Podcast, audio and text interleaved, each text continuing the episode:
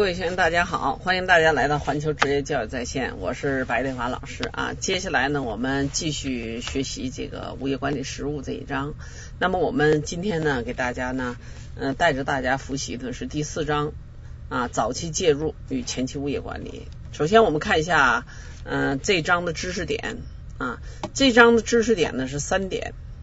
啊。大家这个从事物业管理实务呢，也也知道这个。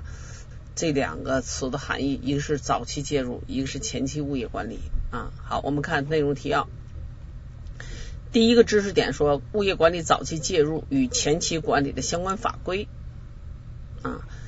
第二呢，知识点是物业管理的早期介入，它下面有三个是延伸的这个知识要求，一个是早期介入的必要性，一个是早期介入的作用，一个是这个早期介入的内容。第三个呢，知识点呢是物业管理，物业管理的前期管理。啊，前期的物业管理。那么呢，我们说管理运作的主要内容，还有呢这个工程质量保修，还有呢它这个物业管理的这个沟通与协调，前期物业管理沟通与协调。好，这三个知识点大家看啊，第一个是要求相关的法规，这法规的话，我们这个教材里面没有做很多的阐述，实际上它是我们另一门课覆盖的内容啊，早期介入前期物业管理。那么实际就是两块，一块是早期介入，一块是前期物业管理。考试要求我们看一下啊，基本要求要求掌握的是物业管理早期介入、前期物业管理的前期管理的相关法规啊。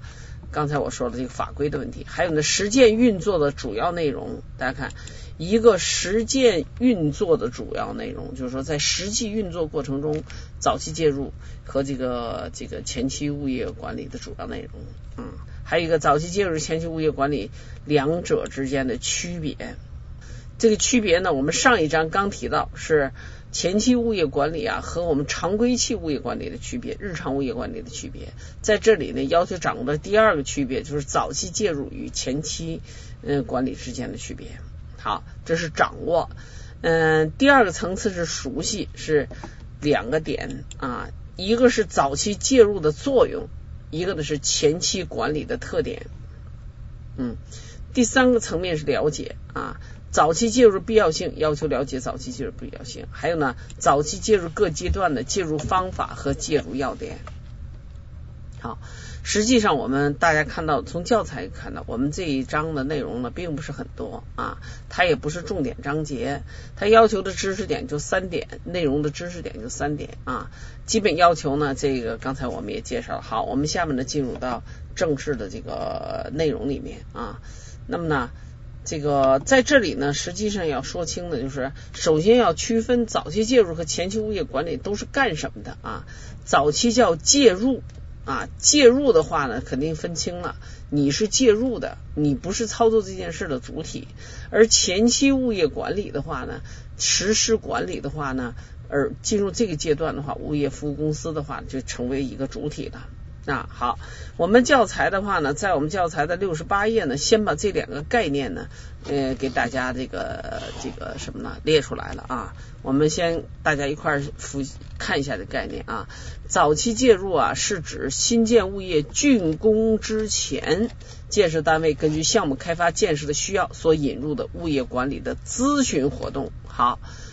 我突出的这几个词，大家有所理解啊。第一个，它发生在什么阶段？物业新建物业新建物业竣工之前。第二呢是呃，根据需要所引入的是物业服务的管理的咨询活动。好，这两个定位呢，就把。早期介入的这个性质的定的很准啊，接下来呢再往下几行呢，看到前期物业管理是指什么？是指从物业承接查验开始至业主大会选聘物业服务企业为止的物业管理阶段。这句话也很重要，什么时候开始，什么时候为止啊？什么时候结束？把前期物业的时间段也进行了很那个很准确的描述。第二段里呀，他说的是不同啊，因为我们要求呢，呃，要求让你知道这个这个二者之间的区别，而且这是我们要求掌握的内容啊。他说了，这句这段里说，这个前期物业管理和早期就是不同的主要表现，一是内容作用不同，好，接下来他讲什么内容不一样，作用不一样啊？你看他说了，早期介入是建设呃是建设单位开发建设物业项目阶段引入的专业技术支持，而前期物业管理呢是物业呃这个是物业服务企业对新项目实施的物业管理服务啊。这一想呢，一个是内容不一样，一个作用不一样，还有服务的对象不一样啊。早期介入服务对象建设单位啊，前期物业呢服务对象主要是业主。好，这是一根本的区别。另外一个的话，我们教材有一个图，大家可以看到啊。看这个图的时候要注意，你看它的早期介入啊，在分了几个阶段，横向的分了嗯八个框子啊，嗯这几个阶段啊，大家可以看到啊，嗯我们先说前期物业管理，前期物业管理的起始时间十分的明晰。从什么时候开始呢？物业承接查验阶段开始，什么时候结束？业主大会选聘物业管理企业为止，那就进入到日常的物业管理。这个呢，嗯，它的时间界限很明确。但是大家看早期介入啊，早期介入的结束时点很明确，是新建物业到竣工验收之前的。但是它的早早期介入的这个早期的前面，大家看最前面它这个虚线的话，箭头向线指的虚线，这块的话它是有伸缩性的。为什么呢？你可以在可行性研究阶段介入，可以在规划设计阶段介入，建设阶段介入，销售阶段介入，甚至是在竣工验收阶段介入，这几个阶段都属于早期介入啊。第一个要根据对方的需要，人家对方需要你。啊，根据项目开发建设呃的需要，还有呢是建设单位的需要来做这个，这是一个啊，所以呢，我们说这个从图上呢也很嗯那个很清晰的分辨出来早期介入和前期物业管理之间的界限啊。好，这是一个，接下来我们进入第一节早期介入啊。呃，首先呢，第一个问题，早期介入的必要性要求了解，大家可以呢，它必要性呢说了五点。那么我还要再一次强调啊，我们学员不要习惯于考试这个题干里题呃这个写出来的字啊，跟我们书上一样的，你就会判断，稍微改一改名词，改一改顺序，嗯，就判断不了这个问题。这个有些学员，许多学员存在这个问题，我们要注意啊。所以一二三四五的这个早期介入的必要性的话呢，这个。呃，存在问题的这个一二三四五啊，和这个早期介入必要性这块的话，一定要准确理解啊，这样的话去会判断。好，我们先看呢，存在的有哪些问题啊？必要性先知道有存在哪些问题啊？嗯，这个大家自己去嗯看一遍。我就说呢，我换个角度去阐述，说的意思都一样，你应该能会判断早期介入的必要性呢。这里就有一个问题，就是我们习惯说怎么考会怎么考啊？说他又没罗列出来一二三四五，但是早期介入必要性，如果我们正常如果学校教学的话，可以可以考大家一个论述题啊，你给阐述阐述必要性。但是大家知道啊，这样的必要性这个它是属于开放性考题。这件事呢，你认为这样的是必要的，他认为是那样是必要的。除了书上说的这些的话呢，有些呢，比如我站在一个，嗯，假设我是一直搞这个写字楼物业的，那么我认为早期介入必要性，我还可以从不同的角度还提出来这个必要性啊。所以我这样说啊，这是一个没有标准答案的考点。如果要考的话，你只要写啊，你只要去写就很必要啊，这也必要，那也必要就可以。啊，所以这块呢，书上没有罗列出来一二三四五的话呢，你把这个内容把握好了就行。好，这是第一个问题。第二个问题早期介入的作用，也是我们要求熟悉。在这里啊，它的作用的话呢，它阐述了五个方面，而且呢，五个方面它后面还举了一个例子。我觉得早期介入这个必要性的话呢，嗯，考大题的可能性。不存在，但是呢，在综合分析题里考到一点、两点的情况下会存在啊。我们看早期介入有这样几个作用：第一个是有利于优化设计；第二有助于提高工程质量；第三有利于了解物业情况；第四个呢，呃，为有利于为前期物业管理做充分准备啊。第五个呢，有助于提高建设单位的开发效益。在这里啊，有一些问题，我们举例子说，优化设计这个阶段啊，如果一个物业服务公司的话，在优化设计能提出来比设计师比那什么还还高的这个啥，那么呢，这个这个物业服务企业呢是相当有水平的，这是一个。第二的话，有助于提高工程质量啊。嗯，但是我们想想，要在施工过程中的话呢，有嗯建设单位自己管，有监理公司管啊，那么呢，施工企业还有自己的质检和和那什么部门，所以我们只能是起到辅助的作用啊。第三点是必要的啊，它很重要的就是了解物业情况啊，因为有一些呢是属于隐蔽工程，比如我们一些管线埋起来了。啊，所以呢，你要是早期介入的话呢，对它的管线的走势、走向了或者什么的话，会很了解；对一些机器设备的基本功能和效用也很了解。这样的话，有利于这个后续的管理。但是他说第四点，为前期物业管理做充分准备，这里就有个前提。你为前期物业管理做充分准备，前提是这个我们许多物业前期物业管理是通过招投标的确定的，并不是说谁早期介入了，这个这个业务肯定是会给谁的。这里头实际存在一个风险啊，就是这种存在一个不能得到这个项管理项目的这个风险啊。但是呢，我们可以作为一个它的必要性，也可以可以这样的来呃，它的作用可以这样来理解。好，第五个有助于提高建设单位的开发效益啊，嗯，这个发挥物业服务企业的自己的专业特色是有可能的。好，接下来呢，我们书上呢就有一个案例啊，他举了一个案例，他说粤西的一个沿海城市怎么样怎么样，说物业服务企业呢在早期介入方面啊，在经济效益方面，在社会效益方面和什么的话呢，都起到了很重要的作用。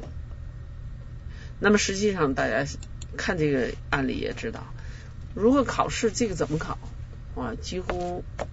不不好出题吧？我们这样说啊，所以这个不太好弄，所以可能会从其他的角度去考虑。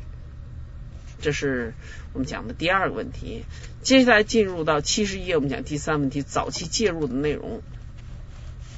我们先把这个嗯内容啊理一理啊。这因为我们考试大纲要求早期介入内容是要求掌握的，嗯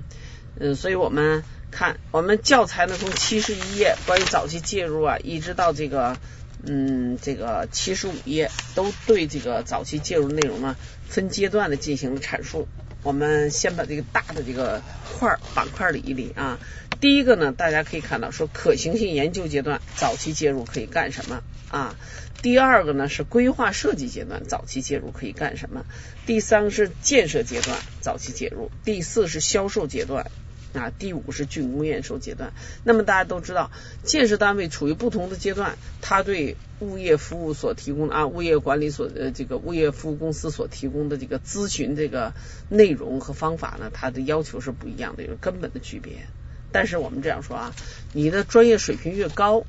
你早期介入呢，才能越早期的介入。就像我们说，第一个是可行性研究阶段。可行性研究阶段呢，从我们这个一个建设项目来看，它是对拟建项目啊，它的技术可行、经济合理、市场的需求性，还有呢，它这个整个项目实施的适应性进行多方面的评价。那么呢，在可行性研究阶段的话，如果能提供进行早期介入的话呢，嗯，需要我刚才说了，需要我们物业服务企业有比较专业的、比较高水平的这个知识才可以。好，我们先看啊，可行性研究阶段，物业服务企业早期介入有哪一些内容？好，大家可以看到一二三四五啊，所以刚才我为什么说介绍可行性阶段的概念？说先搞清可行性研究是。这个是干什么的？这个阶段是干什么的？然后再说我们物业服务呢可以干什么啊？你看说了可以怎么样怎么样怎么样？这一二三四五啊，接下来说方法和要点，在这个阶段我们介入的方法和介入的要点，我们教材呢一二三呢又列出来了啊。第一个呢，我们可以提供专业的咨询意见啊。第二的话呢是那个呃要考虑到。除了考虑物业的档次定位，考虑物业的使用成本，第三呢是选用知识面广、素质高、能力强的人呢作为项目的这个那个来咨询人员啊，嗯，这是这样的一个问题啊。接下来他就给举了个例子，嗯，我这样说，不是物业公司不可能啊，我们国内现在有一些大的物业公司啊。嗯，比较知名的物业公司完全具备这种能力啊。实际上，大家知道，可行性研究啊，它是一个专门的一个行当啊，它需要的是具备嗯技术经济评价能力和资质的人来进行的可行性研究啊。那么呢，在这个阶段的话呢，我们物业物业公司的话，可能能提的这个咨询提供咨询的话，还是站在未来物业使用的角度。啊，就像比如，就像他说，嗯，书上也讲了啊，这个他对这规划啊，还有什么什么提的一些好些要求，起码我们知道啊，有些物业的话，比如绿化。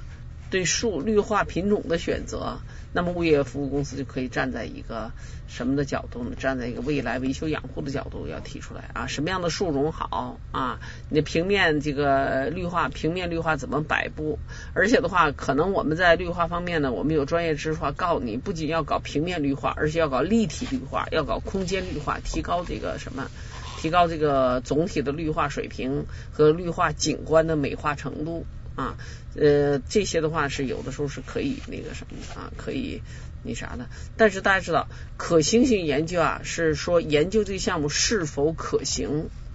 它的最后的结果也许可行，也许不可行啊。所以我们这个提供的这个也是比较泛的，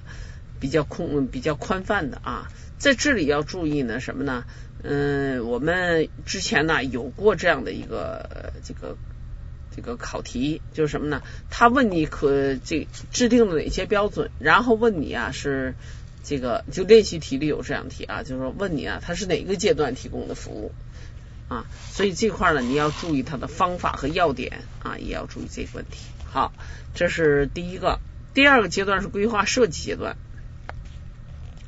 规划设计阶段就比我们前期的早期这个物业那个呃，就是那个可行性研究阶段又进了一步，就是可行性研究得到结论可行，好，那么我们就进入到下一个阶段，开始进行规划设计啊。这个规划大家知道，我们学这个综合能力里面里面呢也涉及到这规划的问题啊。这个规划呢，实际是个小区的项目呢本身的这个平面规划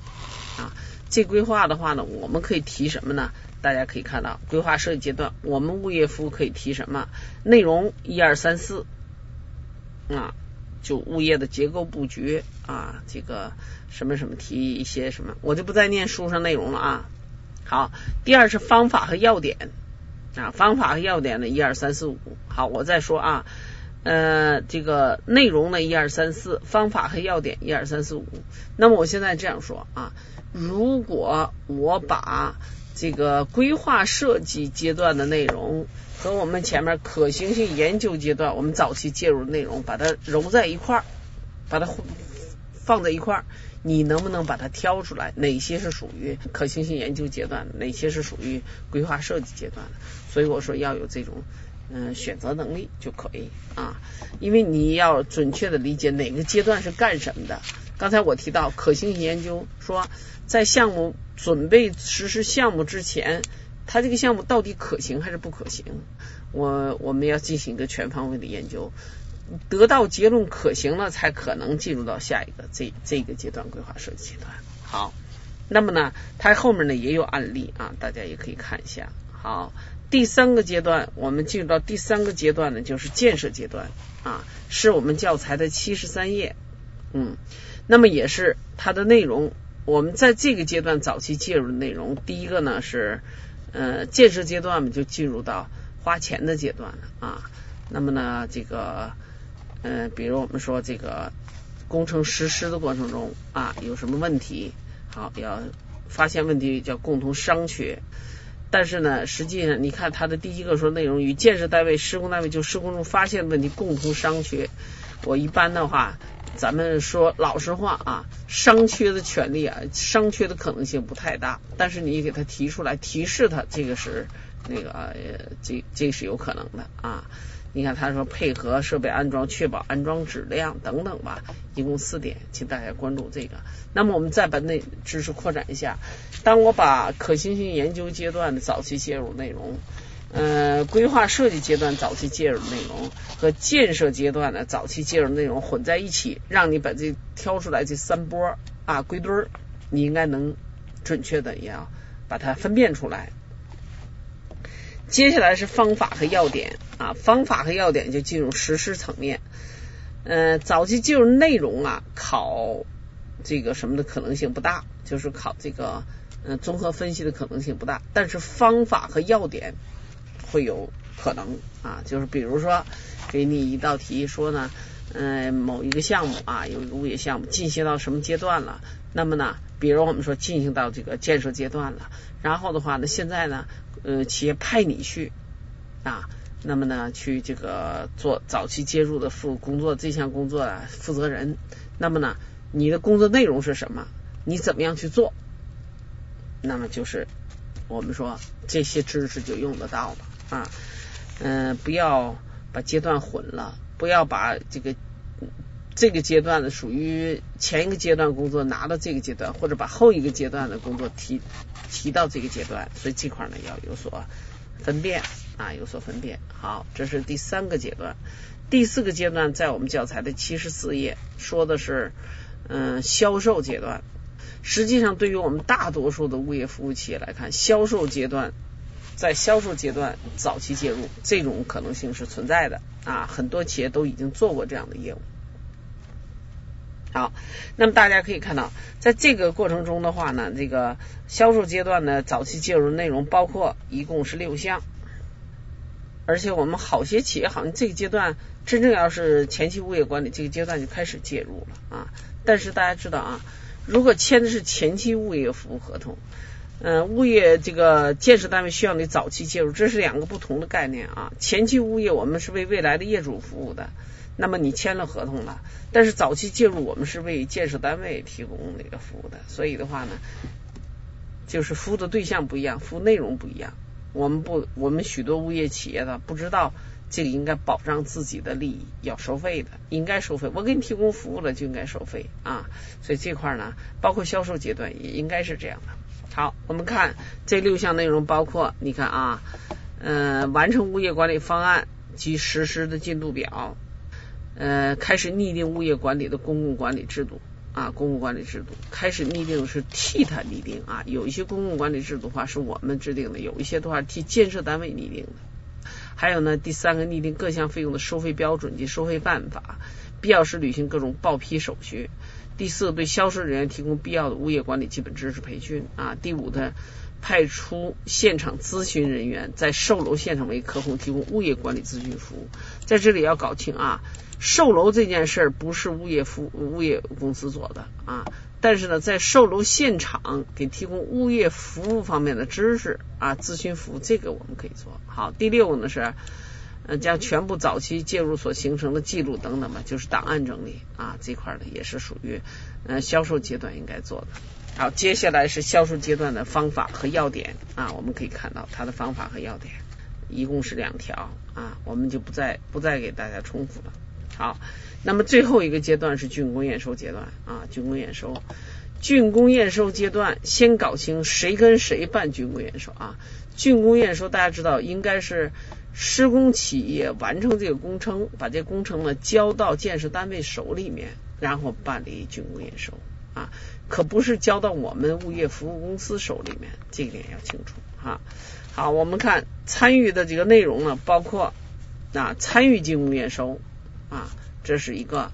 然后的话呢，这个呃参与总的验收、分项验收，有的时候呢综合验收，有的时候机械设备的这种单项的。运行了等等这些呢，检测了等等这些都要参与啊。方法要点就是我们书上讲的这点啊，这几个好。这几个点的话呢，我们这样说啊，大家在看的时候，因为我们教材上用了很大的篇幅，而且呢，差不多每一项呢后面都有案例啊，所以呢，将来呢，综合分析题呢涉及到这一块的话，可能会有啊，可能会有。就像我刚才提示的，从哪个方面做准备呢？就说如果一个阶段的工作交给你，无论是销售阶段啊，还是什么呃那个竣工验收阶段，或者是建设建设阶段，如果把某一项阶段的这个嗯物业咨询的工作交给你，作为一个物业管理师，你做什么，怎么去做？实际做什么就是我们的工这一阶段的工作内容，怎么去做就是方法和要点。好，大家在复习的时候呢，碰到的时候考虑啊，看一边看一边想，说碰到这个题，如果问到了，我应该怎么去答啊？应该怎么去答？好，接下来我们进入第二节，第二节呢是前期物业管理。我们这一章就两个内容，一个是早期介入，一个是前期物业管理啊。关于前期物业管理啊，我们刚上一章呢，就是这个嗯合同里面呢，对前期物业管管理呢做了一些比较全面的这个嗯做了很多的这个介绍啊。这个书上呢，在这里呢，先也对那个那个什么，也对这个前期物业管理呢进行了描述。刚才呢，上一章是站在我那个嗯合同订立的角度，我们是现在站在。从业就是从事管理服务的角度来理解这块啊，那么呢，这个大家可以看到啊，嗯，前期物业服务管理期间啊，呃，是一个呢，我们提供的一个是常规物业应该做的，我们前期物业服务这块都应该做，但是呢，同时呢，更大的问题是什么呢？就是实际上它是一个桥梁，是个衔接沟通的过程。通过这个前期物业服务这个阶段的话呢，使得物业顺利的完成了，嗯，它这个从嗯在建项目啊，这个呃建完竣工验收项目呢，到正常稳态的使用的项目这样的一个过程。所以我们这里头会有很多内容，就像后续的嗯保修的事儿啦。还有呢，施工质量存在问题的沟通协调等等，这个都属于我们这个前期物业服务里头呢，应该包括内容。好，那么呢，呃，我们介绍前期物业管理工作怎么去做的话呢，我们把它呢分了这个三个阶段，四个问题吧。我们这样说，四个问题，大家看标题。第一个标题的话呢，我们解决的是物业管理项目前期运作啊，前期运作就是准备接管这个项目呢，应该做什么事情？好，大家可以看到，他应该做的是这样几件事啊，一共是三件事。大家看，第一个层次叫三件事儿。第一件事是管理资源的完善与优化，第二件事是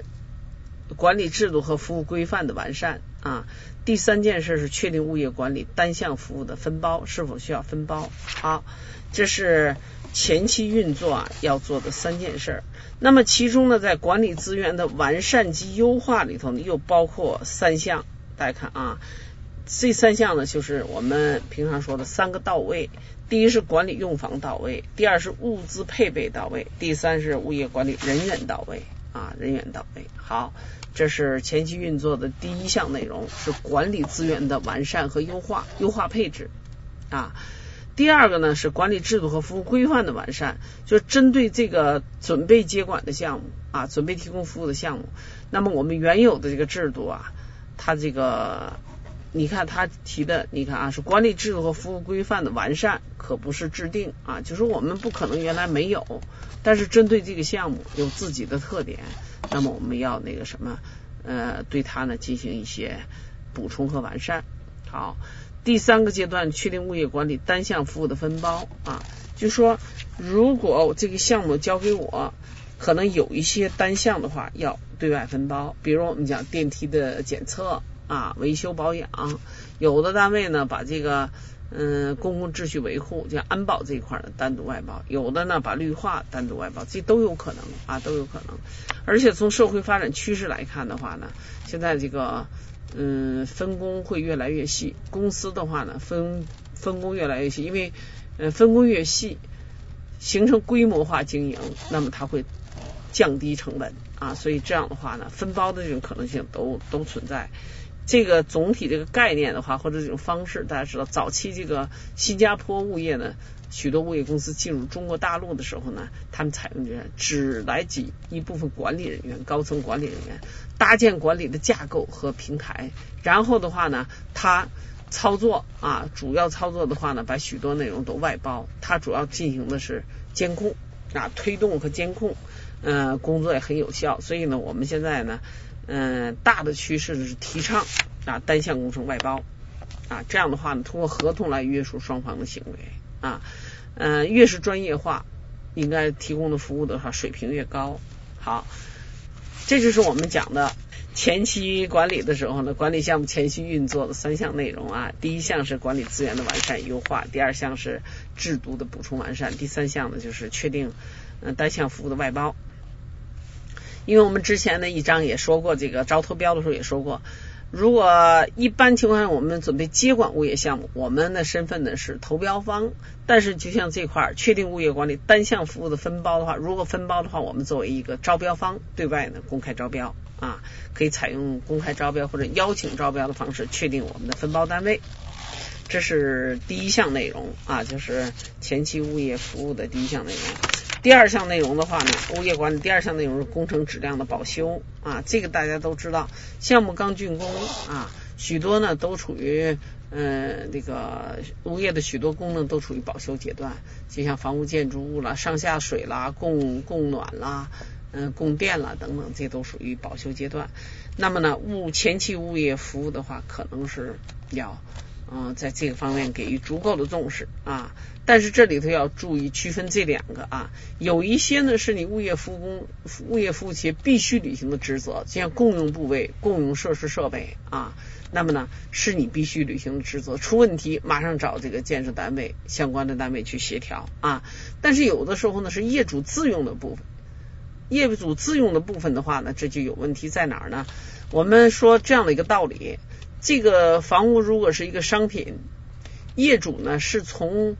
开发商的手里买来的一件商品，那么商品质量存在物问题的话呢，你找不着物业，你应该找开发商，谁卖给你房子，你去找谁去啊？所以呢，我们第一个呢，物业服务企业要把自己的关系地位搞清楚啊，嗯，这样的话有利于定位自己的工作。啊，如果业主专用的部分存在问题，我们可以协助，嗯，这个业主呢去跟嗯这个销售单位去沟通啊，但是呢不能把这个责任都揽到自己的身上，为什么呢？就是这个道理，就是说你跟别人手里买的东西有质量问题，你找我来撒气，这个关系就没有摆正，而我们许多物业服务企业在这里呢，无端的受。受累，无端的受这个委屈啊！人家业主呢，以许多借口的话呢，不交物业服务费，但是跟我们实际是没有责任的。呃，但是呢，有也许有一个责任是在哪儿？如果在接管验收的时候啊，你在承接查验的时候，这个设备设施存在明显的缺陷，包括共用部位和专用部位都存在明显的缺陷，你都没有看出来，可能影响业主的使用，这里头你可能会承担一小部分责任，但是呢，是说明你没发现问题，但是造成这个问题的不是我们物业物业公司啊。嗯，现在啊，就是物业服务费拖欠的话，很多都是因为这个原因。物业服务企业自己没把道理掰扯清楚，所以呢，嗯，一本糊涂账啊。所以我们讲，从道理上来讲是这样的。嗯，书上这句话那个很重要，大家看他这个七十六页啊，他这个最后两行他就说，就这个问题的最后两行啊，说呢。业主产权专有部分由业主自行向建设单位提出处理要求，在实际管理中，业主也可以向物业管理企业反映，物业管理企业呢应及时转告建设单位。就是刚才我强调这个关系啊，首先你把这个道理讲清了、想清了，然后呢再跟业主讲清了，然后呢我给你提供服务，你得感谢我，而不应该埋怨我啊。所以这个。呃，把这件事儿呢就掰扯清楚了。好，这是第二项内容，就前期物业服务的第二项内容。第三项呢是前期的沟通和协调。大家知道，一个物业投入使用以后呢，涉及到社会的多方面的关系啊，在这里呢，需要我们物业服务企业的话呢，有很好的这种沟通和协调的意识和能力。我们在这里的话呢，罗列出来，我们教材上罗列出来一大堆需要沟通和协调的。嗯，单位这个你们要看一下啊，嗯，哪些是需要在我再说的慢点啊，如果在选择题里面提出来有哪些是需要在前期物业服务期间沟通和协调的单位，你应该能把它分出来。好，这是第三块内容。第四块呢，就是前期物业管理的特点啊。这个前期物业管理特点呢，它罗列出来一二三四四个特点。嗯，有的人呢，我也听到好些学员有自己的看法，说他老师他说的这个特点不对啊。嗯，比如说第四个特点是经营亏损，就像这样的特点啊。我们讲这是从一定的角度来讲，它有一定的道理，但是它并不是有些并不是放之四海而皆准的真理，这个大家都知道。考试啊。如果是聪明的考官，他不会在这些问题上出题。如果是出了题了啊，只要按书上答的就可以，他就不会判你错，就这么简单啊。所以呢，大家可以看一下我们这个呃教材上的内容啊。呃，这个给大家的这个文教材的讲义里面呢，我用不同的颜色呢，把这个它的这个前期物业管理时期的特点呢，我们标出来。比如第一个。我们我用红字标出来，它是一个说它是一个，就是第一段啊，第一个段的话呢，这个嗯是什么呢？是后续物业管理的基础工作，这是它的第一个特点。所以呢，就像这样的一些特点的话，我们应该有所重点记忆，这样的话你记起来就容易一点啊。这是它第一个特点是。后续的物业管理基础工作，像第二个呢，在我们教材七十七页呢，我用不同颜色标出来，它是一个过渡时期和过程。过渡时期和过程，这“过渡”两个字呢，它是一个关键词啊，是过渡时期。那么第三个呢，特点的话呢，嗯，我们教材呢说呢，嗯，他说的是这段的最后一句话，说的物业管理明显的呈现管理服务的波动和不稳定，这个大家都知道啊。这是它的第三个特点，第四个就是他说的是经营亏损啊，说这道理是这样讲，就是说我刚接管啊，许多东西都是空白，我需要投入很多的人力、物力和财力把它搞搞理顺了。但是呢，呃，前期物业呃阶段的话呢，一第一个是入住率不高，控制率比较高啊，就是入住率不高，所以有些费用可能不能及时的收上来。还有一个呢，就是我早期的投入比较大。而且我这个结束的这期呢，取决于业主大会的这个召开时间啊，选聘新的物业管理企业，所以有的时候可能投资没有收回来，就就是什么就到期了，我这个企业可能就撤出这个项目了，这个可能会给他带来一定的风险。好，这就是说它的这个前期的这个嗯物业管理特点啊。好，我们这章的内容呢并不多啊。嗯，第四个就是这四个阶段呢，就是这个嗯，我前期物业管理的这个这个这四个阶段呢，要分阶段的这个四个标题啊，要分分那个内容的去理解。那么呢，尤其是第四个前期物业管理的特点呢，这个我们考试大纲要求的是熟悉，所以大家呢多看两眼。好，嗯，关于这个第四章呃内容，早期介入和前期物业管理，我们就介绍这么多。好，谢谢大家收看，再见。